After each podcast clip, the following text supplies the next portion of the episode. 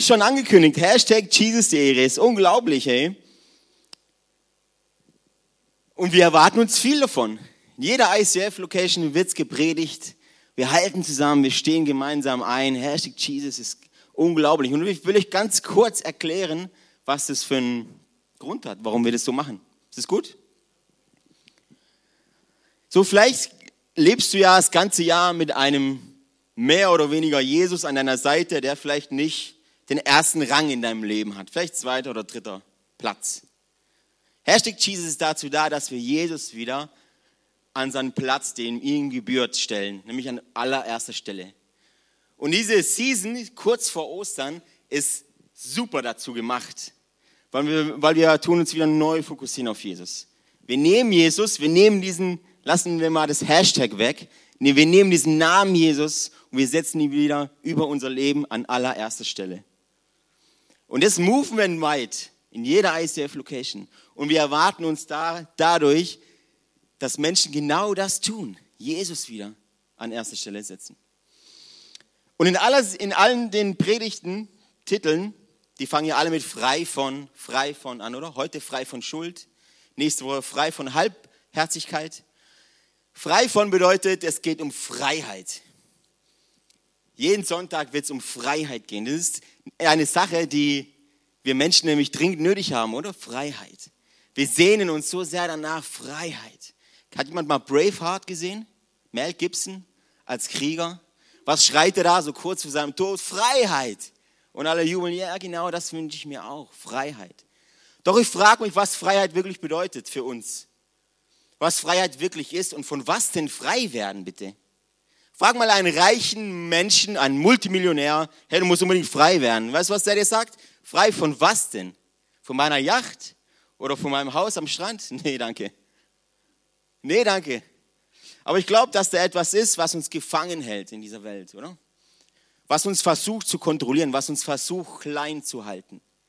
Was uns unsere Freiheit wegnehmen möchte. Und die Susi hat es ja schon erzählt, wir wollen uns die letzten 24 Stunden von Jesus genau anschauen. Die sehr, sehr dramatisch auch an, an der einen oder der anderen Stelle erscheinen. Und sie waren auch wirklich dramatisch. Ich glaube, wenn wir heute uns da mit hineinnehmen könnten, wenn wir an Ort und Stelle wären mit Jesus damals 24 Stunden, stellt euch vor, wir sitzen am Abendmahl mit Jesus. Und er sagt zu uns, hey Leute, es ist, es ist bald soweit. Stellt euch mal vor, wir sind da dabei. Und das ist genau das, ich will euch da heute Abend mit hineinnehmen, in diese Zeit von damals, in dieses, mit diesem Jesus, der seine letzten 24 Stunden ähm, lebt. Ich habe eine kurze Frage für, für euch, so als Einstieg. Was ist es, wenn du an das du denkst, wenn, wenn du an Jesus denkst, ja? Oder an Gott? Was ist das Erste, was dir durch den Kopf schießt? Macht vielleicht alle mal die Augen zu und denkt mal an Gott. Denkt an Jesus, denkt ans Abendmahl, denkt vielleicht sogar ans Kreuz. Was ist das Erste, das euch durch den Kopf schießt? Jetzt dürft ihr die Augen wieder aufmachen. Und jetzt sage ich euch die Lösung. Wenn es nicht Freiheit ist, an das ihr denkt, wenn es nicht absolute Freiheit ist und Liebe ist, das euch durch den Kopf schießt, dann ist es sehr gut, dass ihr heute da seid, weil ich euch heute eine Message bringe, die euer Leben verändern wird. Ganz einfach. Ich mache da gar, nicht, gar keine kleinen Dinge. Ich glaube, wenn wir, wenn wir heute offen sind für diese, für diese Botschaft, für diese Message, auch die nächsten Wochen, dann werden die einfach bombengranatisch gut werden. Dann wird Jesus da reinbrechen in jedes einzelne Leben von uns und wird es komplett umkrempeln. Habt ihr da Bock drauf? Können wir mal den ersten Vers sehen? Will ich euch mal vorlesen. Absolut einer meiner Lieblingsverse. Jesaja 61, Vers 1. Der Geist Gottes des Herrn ruht auf mir, denn der Herr hat mich gesalbt, um den Armen eine gute Botschaft zu verkünden. Er hat mich gesandt, um die zu heilen, die ein gebrochenes Herz haben und zu verkündigen, dass die Gefangenen freigelassen und die Gefesselten befreit werden. Wow, oder? Das könnte man gut als, als Vision nehmen, als Vision für eine Church, oder? dass die Gefangenen befreit werden. Wer wünscht sich das nicht? Freiheit. Doch dieser Text sagt uns auch, dass es Menschen gibt, die gefesselt sind, oder? Dass es arme Menschen gibt, ist offensichtlich. Wir sehen Obdachlose auf den Straßen. Die kann man gar nicht leugnen. Aber dass es Menschen gibt, die unter etwas leiden, unter einer unsichtbaren Macht vielleicht sogar leiden, sagt uns diese Bibelstelle. Gefesselt und gefangen. Wow. Und ich will euch das anhand von einer speziellen Person in der Bibel deutlich machen, wie sich das so auswirkt. Diese Person heißt Simson. Haben wir ein Bild von Simson? Das ist Simson. Wow, oder? Reißt dem, dem Löwen das Maul auf. Simson ist ein echter Champion, ein echter, ein echter Killer, ein echter Rambo. Viel besser als wie zehn Rambos. Krass berufen von Gott. Krass stark, übernatürlich stark gemacht von Gott. Und Gott hat ihn nicht ohne Grund so stark gemacht. Die Israeliten glaubten, Simson ist derjenige, der uns befreien wird. Haben sie ja lang genug drauf gewartet. Im Richter lesen wir über Simson. Er hat alleine, fast mit bloßen Händen, ganze Armeen besiegt. Also es war wirklich, wirklich ein krasser Typ. Aber Simson hatte eine Schwäche. Er hatte eine Schwäche. Die Frauen. Die Frauen. Wie viele Männer haben diese Schwäche, oder? Die Frauen. Ich glaube, jeder Mann. Ich zum Glück nicht, ich bin ja verheiratet, ich bin schon vergeben, muss mich mit dem Thema nicht mehr rumärgern. Aber ich habe eine Small Group, junge Männer in Villingen. Ratet mal, was da das Hauptthema ist, wenn ich mit denen rede. Ja, Mädchen, klar. Und Mädchen, ihr habt so die, die, die Gabe von Gott, möchte ich ja schon fast sagen, den Jungs die Köpfe zu verdrehen, und zwar ordentlich. Stimmt es? Sogar so ordentlich, dass manche Männer ihre Berufung total vergessen. Weil sie nur noch Blick haben für dieses wunderschöne Geschöpf, die Frau. So wie Simson auch. Und wir lesen von Simson im Richter 16. Er ist jetzt also Simson, der eine Frau kennengelernt hat, die Delilah. Und die Philister kommen zu der Delilah und sagen zu ihr, zu der kamen die Fürsten der Philister hinauf und sagten zu ihr, zu der Frau von Simson, Überrede ihn und sieh, worin seine große Kraft liegt und womit wir ihn überwältigen können, damit wir ihn fesseln und bezwingen. So, in diesem kleinen Text haben wir jetzt zwei Dinge, die die, die Schuld, die Sünde mit uns macht. Einmal über das Überreden, einmal das Überwältigen. Alles fängt an mit dieser Überrede, Überreden, dazu bringen, vielleicht sogar ein bisschen manipulieren. Es ist das, was die Welt uns vorgaukeln will, oder? Es ist das, was, was der Teufel uns manchmal vorgaukeln will. Überreden und überwältigen. Können wir mal weitermachen? Die nächste. Dann geht es weiter ab Kapitel, äh, ab Vers 16. Und sie lag ihm Tag für Tag mit ihren Vorwürfen in den Ohren, bedrängte ihn, bis er es nicht mehr aushielt. Also Delilah nimmt also das Angebot von den, von den Fürsten für, von den Philistern an, weil sie dafür richtig viel Geld bekommen würde, wenn sie es rauskriegt, was den Simson schwach macht, womit man ihn fesseln kann. Sonst reißt er sich ja wieder los und haut um sich und haut alle K.O. Und die Delilah sagt, okay, mache ich. Für diese paar Millionen Euros mache ich das. So, dann möchte ich sagen, tut der Simson sie dreimal so ein bisschen verarschen. Er sagt, er gaukelt ihr zum Beispiel was vor. Er sagt, du musst, neun, du musst Seile aus neun Flachs nehmen, die noch nie gebraucht wurden. Dann kann man mich besiegen. Ich lese euch das mal vor, dann könnt ihr es besser verstehen. Richter 16. Was da passiert ist mega witzig. Ist eigentlich mega witzig, aber mega auch dramatisch. Weil er seine arme Frau ja so verarscht.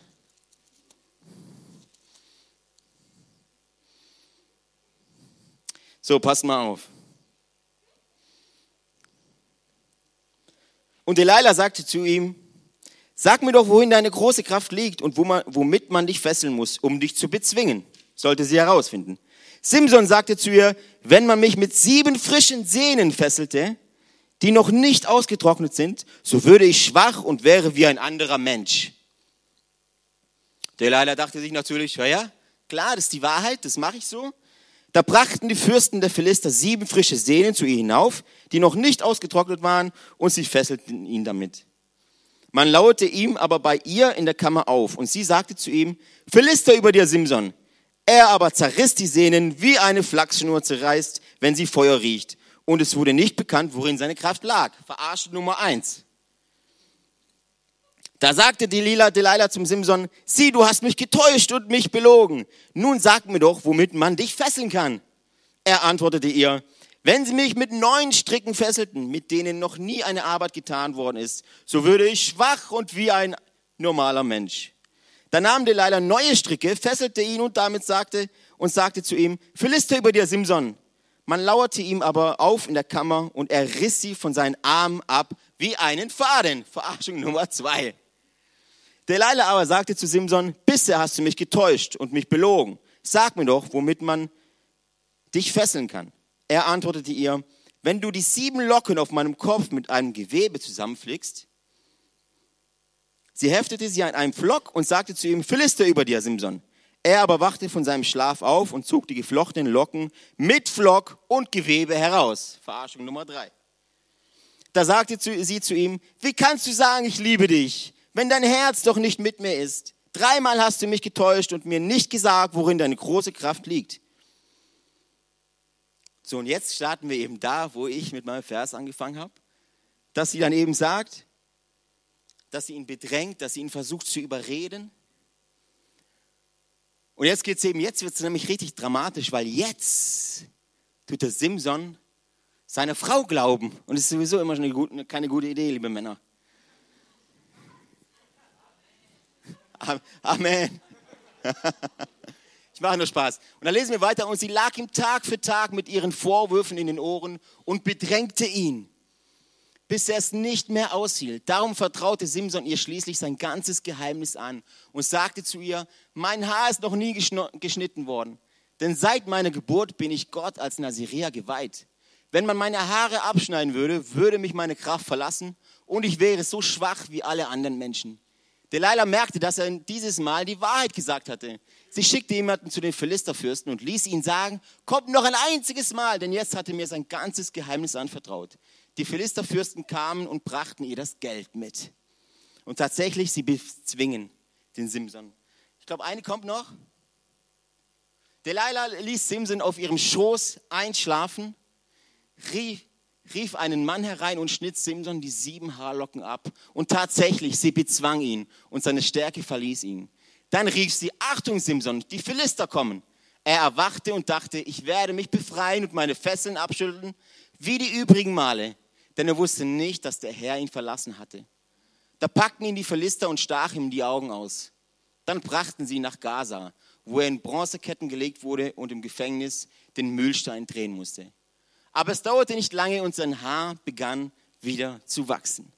Also wir sehen hier also Simson, ein übernatürlich starker Mann, ein echter Held, der fällt, nicht wegen der Frau, natürlich nicht, ich habe nur Spaß gemacht. Er fällt, weil er sich einlässt.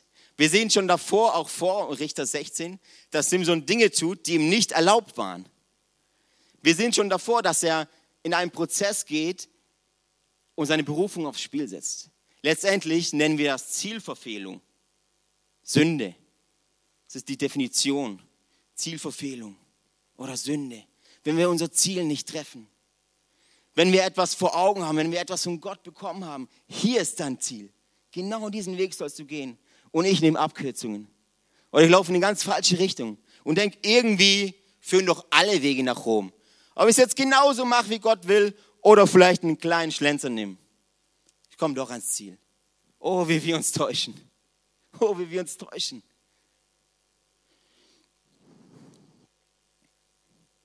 Wir sind also diese paar Punkte, dass sie ihn überreden möchte. Dass sie ihn bedrängt, dass sie ihn quält. In manchen, Bibel, in manchen Bibelübersetzungen steht sogar, dass Simson zum Sterben matt wird, weil sie ihn bedrängt. Und das ist doch das, was die Sünde mit uns macht, oder? Das ist doch das, was die Schuld diese nicht vergebene Schuld, wenn, wenn, wenn wir sie nicht äh, ans Kreuz bringen, das ist das, was sie mit uns macht. Sie bedrängt uns. Ich habe neulich mit einem Mann geredet, der weit über 40 Jahre alt war, sein Leben lang in der Kirche war. Er hatte, er hatte immer noch äh, ein schlechtes Gewissen und Schuld auf sich geladen wegen einer Sache, die er gemacht hat, als er acht Jahre alt war. als er acht Jahre alt war. Und er, jetzt war, er, jetzt war er weit über 40 Jahre und die Sache hatte er immer noch im Kopf. Und der Teufel, ich sage euch, der Teufel ist eine Schlange. Er kommt und sagt, ey, du Mistkerl, tu doch nicht so scheinheilig. Als du acht Jahre alt warst, kannst du dich daran noch erinnern? So funktioniert der Teufel.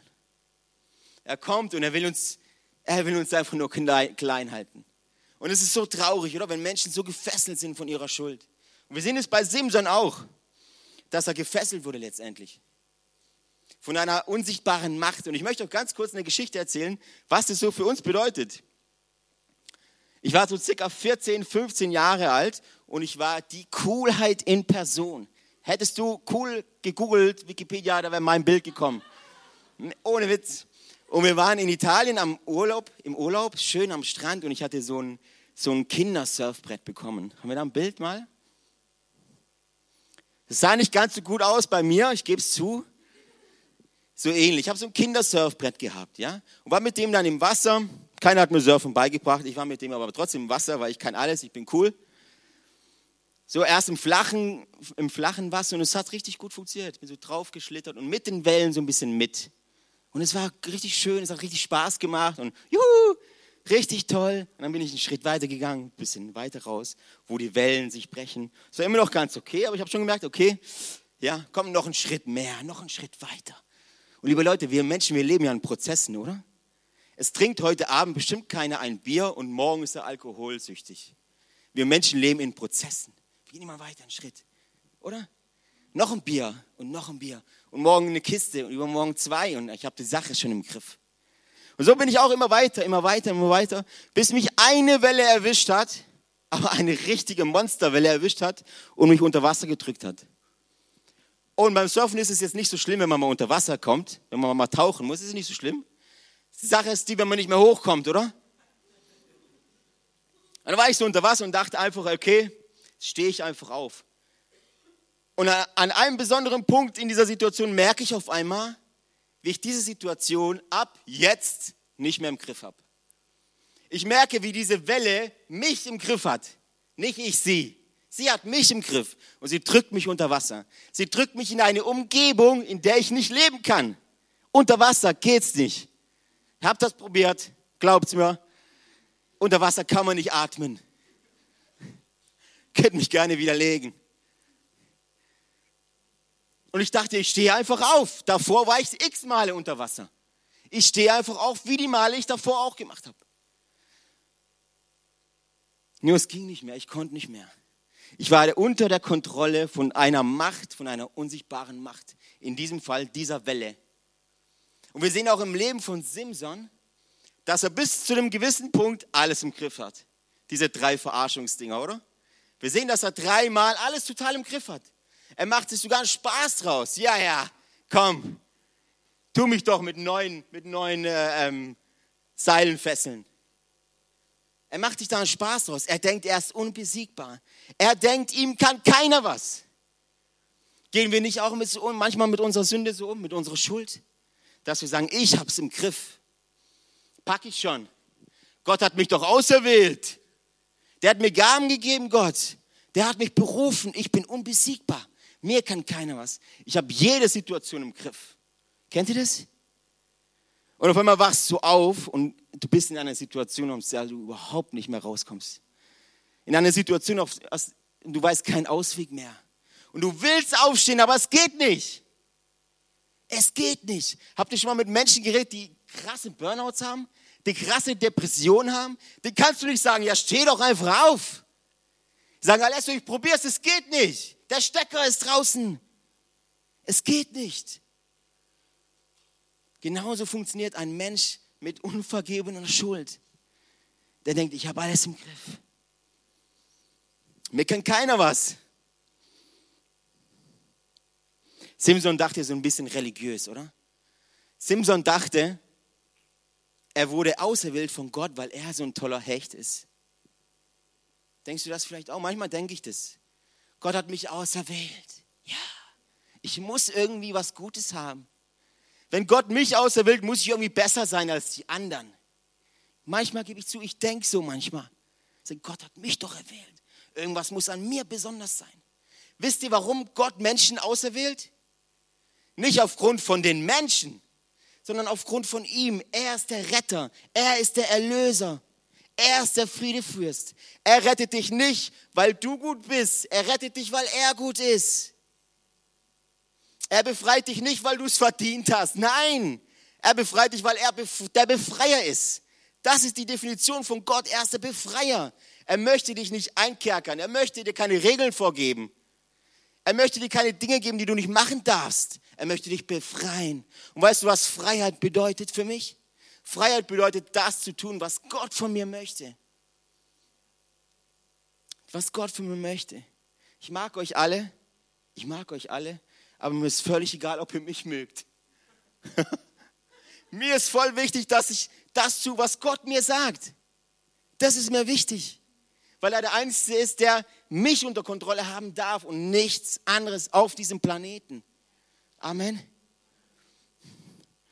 Simpson dachte so religiös, er dachte, er wäre erwählt, weil er so einen Mordskerl hat, weil er so einen Mordsbizeps hat.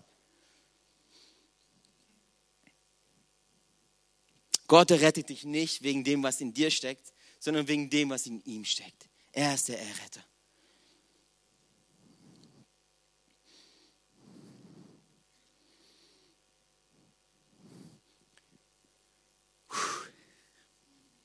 Es geht mir, es geht mir tierisch nah, weil ich arbeite mein ganzes Leben eigentlich schon mit Menschen. Ich habe auch nicht nur in der Church, auch in der Welt habe ich viel mit Menschen zu tun. Und ich merke einfach, wie jeder, jeder, jeder, jeder, jeder, der Jesus nicht kennt, manchmal sogar die, die Jesus kennen, gefangen sind von dieser Kontrolle. So, die gebückt durchs Leben gehen und denken, es ist alles okay. Ich habe es im Griff. Ich habe es im Griff. Und es zerreißt mein Herz, weil ich weiß, dass Jesus so viel mehr mit uns Menschen vorhat.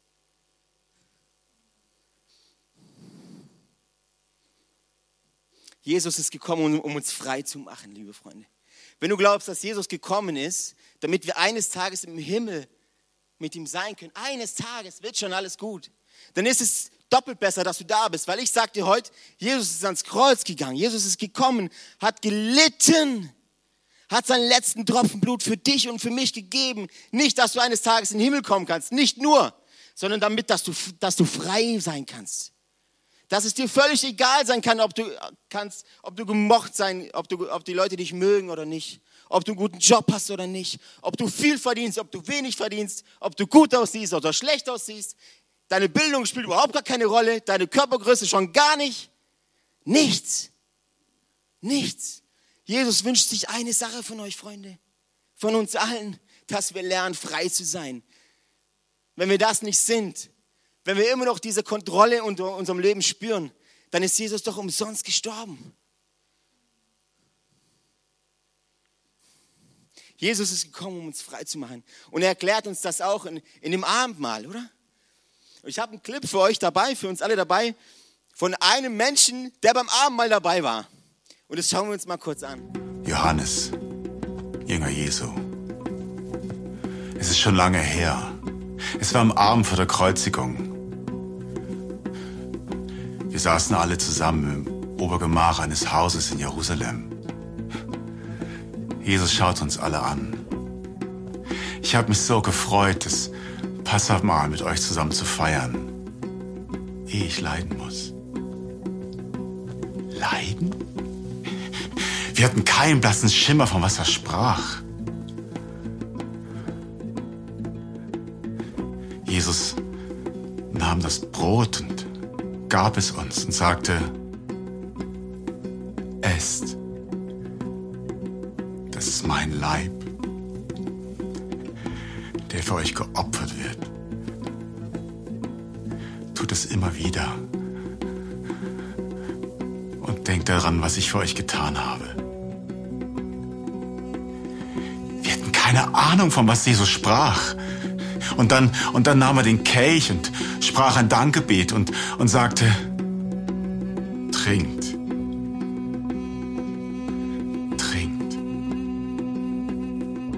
Ich, ich, ich werde keinen Wein mehr trinken, bevor nicht Gott sein Werk vollendet hat.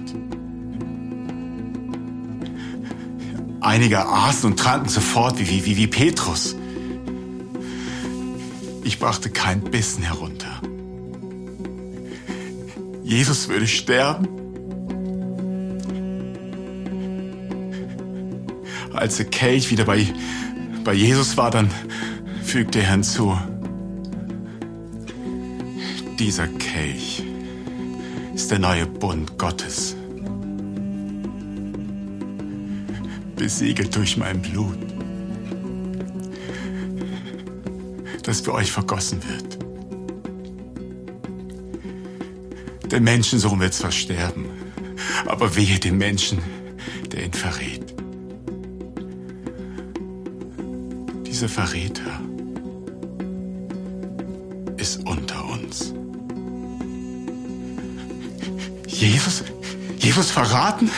Wer würde Jesus verraten? Einer von uns?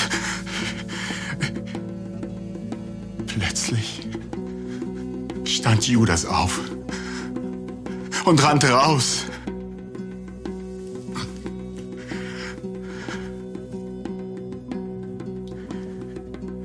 Jesus nahm mich in den Arm und sagte, Johannes, ich werde sterben, damit du lebst, damit ihr alle lebt. Jesus ist gestorben, damit wir leben. Habt ihr das gewusst? Ein Leben in Freiheit.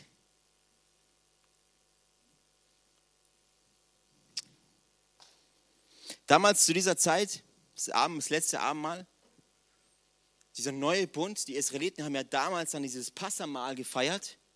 Und an diesem Passamal haben sie sich zurückerinnert an die Befreiung vom israelitischen Volk aus Ägypten. Befreiung. Fällt euch was auf? Befreiung. Die ganze Bibel, die ganze Bibel ist eine Geschichte von Freiheit. Eine Geschichte von Befreiung. Und auch heute noch möchte Gott Menschen befreien. Auch wenn wir keine offensichtlichen Herrscher mehr über uns haben, oder? Schon, schon jemand ausgepeitscht worden heute Morgen? Nee, ich auch nicht. Und trotzdem gibt es doch diese unsichtbare Macht, die die Kontrolle über uns haben möchte. Und ich sagte, sie ist der absolute Feind von Gott. Ob es deine Sünde ist, ob es deine Schuld ist, die du seit Jahren mit dir rumträgst, ob es irgendwelche Süchte sind, die, sich, die dich belagern, ob es irgendwelche Gedanken sind, die, die in deinem Herzen, in deinem Kopf rumschwirren. Sie gehören einfach nicht dahin. Sie gehören ans Kreuz. Und hast du gewusst, dass Jesus deine Sünden will? Hast du es gewusst? Hast du gewusst, dass Jesus nicht nur für die Sünden gestorben ist, die du mal gemacht hast? Hast du gewusst, dass Jesus auch für die Sünden gestorben ist, die du noch machen wirst? Für alle. Hast du gewusst, dass Jesus deine Sünden haben will, dass sie nicht länger in deinem Herzen liegen? Lass uns Jesus doch unsere Sünden geben, oder?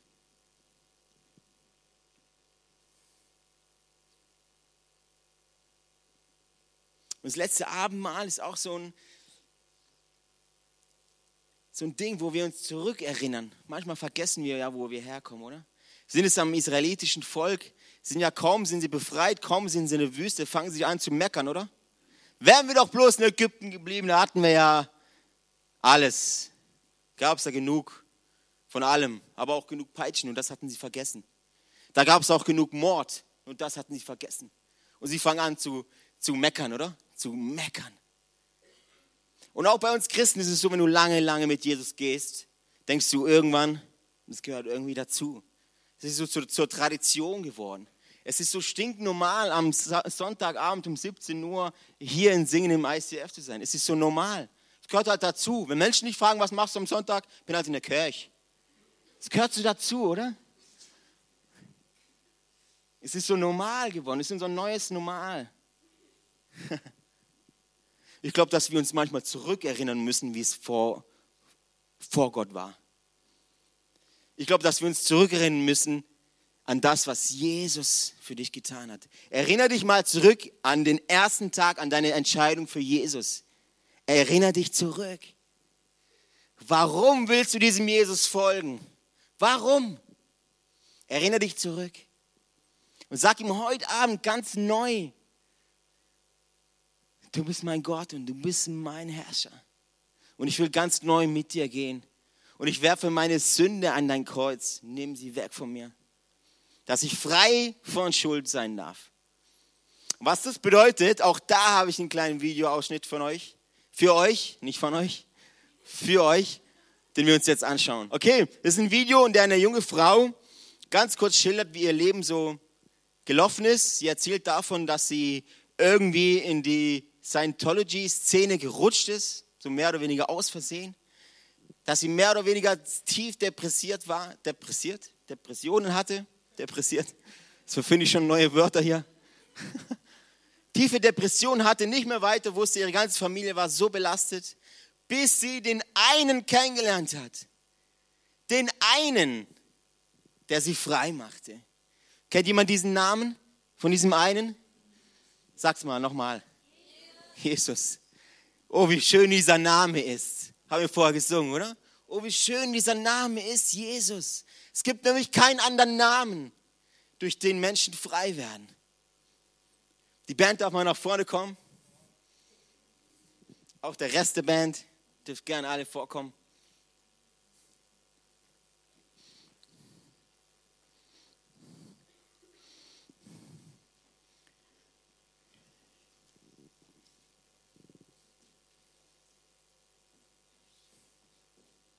Ganz, ganz oft in den Kirchen hören wir vom Evangelium. Schon mal vom Evangelium gehört? Wer hat schon mal vom Evangelium gehört? Das übersetzt ja die gute Nachricht heißt, oder? Wisst ihr, was die gute Nachricht eigentlich so beinhaltet, eigentlich bedeutet? Die gute Nachricht? Die gute Nachricht ist, durch Jesus Christus ist echte Freiheit möglich. Und ich weiß nicht, woher du kommst. Ich komme aus Villingen, ich kenne die meisten Leute hier nicht. Ich weiß nicht, was du durchgemacht hast. Vielleicht sagst du alles, du redest von Freiheit, du hast keine Ahnung. Du hast keine Ahnung, was für einem Sch Schmutz ich stecke. Du hast keine Ahnung, was ich durchgemacht habe. Und du redest von Freiheit? Liebe Freunde, ich weiß wirklich nicht, was ihr durchgemacht habt. Ich kenne euer Leben nicht und ich möchte nicht urteilen.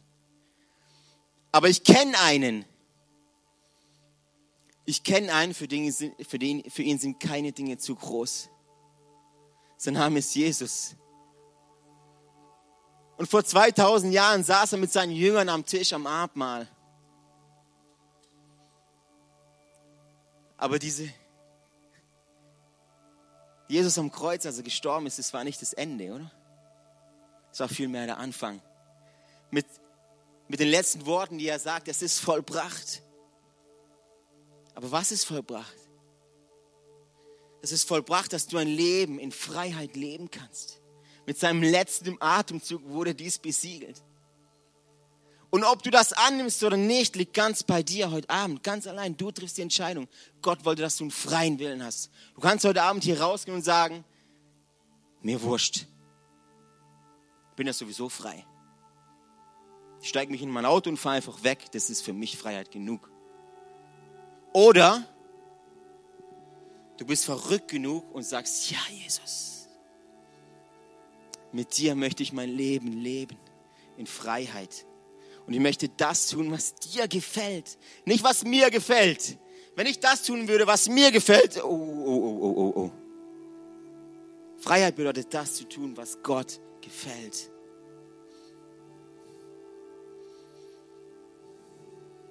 Und wir haben es doch so bitter nötig, oder frei zu sein.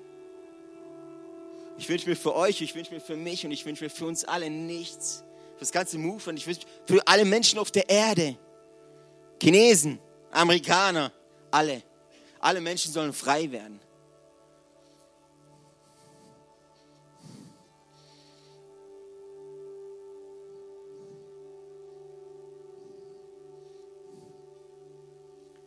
Das ist das Evangelium, das ist das Evangelium. Jesus plus gar nichts. Jesus plus gar nichts. Vergesst alles andere, Freunde. Jesus plus gar nichts ist die Antwort auf alles. Amen. Jesus plus nichts ist die Antwort auf all deine Fragen, auf all deine Nöte, auf all dein Leiden, auf all deine Schuld, auf all den Schmutz. Jesus plus nichts. Lass uns mal gemeinsam aufstehen, kommt. Wir sind, wir sind eine Church und wir sind Familie, oder? Sind wir Familie? Keine Scham, oder? Wir haben keine Scham. Wir sind nicht perfekt, ich bin nicht perfekt. Wenn du meine Gedanken kennen würdest, du würdest dich fragen, warum darf ich predigen? Okay? Dass wir alle auf demselben Level sind. Keine Scham.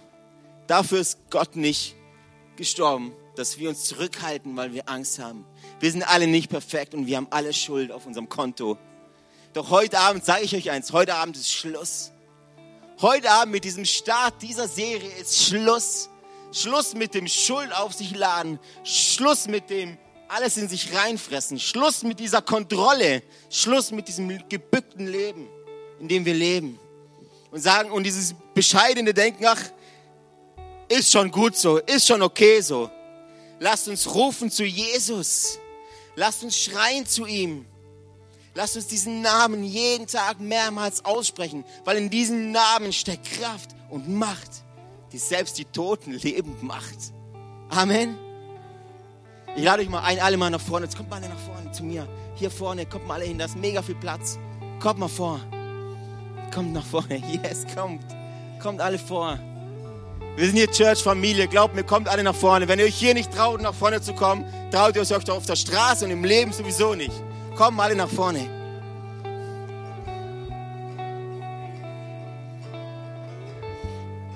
Lasst uns gemeinsam hier stehen.